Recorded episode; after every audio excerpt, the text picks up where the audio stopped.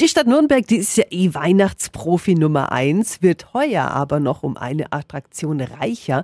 Morgen öffnet auf dem Jakobsplatz erstmals das neue Winterdorf. 365 Dinge, die Sie in Franken erleben müssen.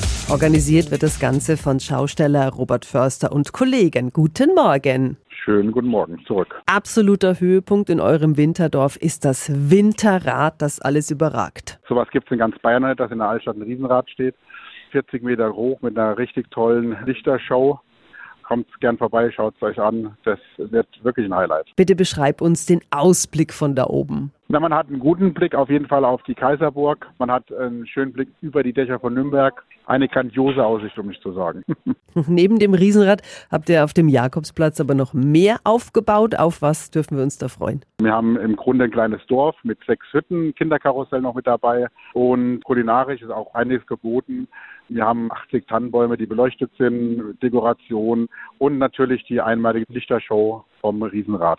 Das neue Winterdorf in Nürnberg. Morgen Nachmittag geht's offiziell los. Um 17 Uhr wird Oberbürgermeister Markus König das Licht am Riesenrad anknipsen. Das dreht sich dann außer am ersten Weihnachtsfeiertag und an Neujahr bis zum 7. Januar. Die Infos sind nochmal auf radiof.de. 365 Dinge, die Sie in Franken erleben müssen. Täglich neu in Guten Morgen Franken um 10 nach 6 und um 10 nach 8. Radio F.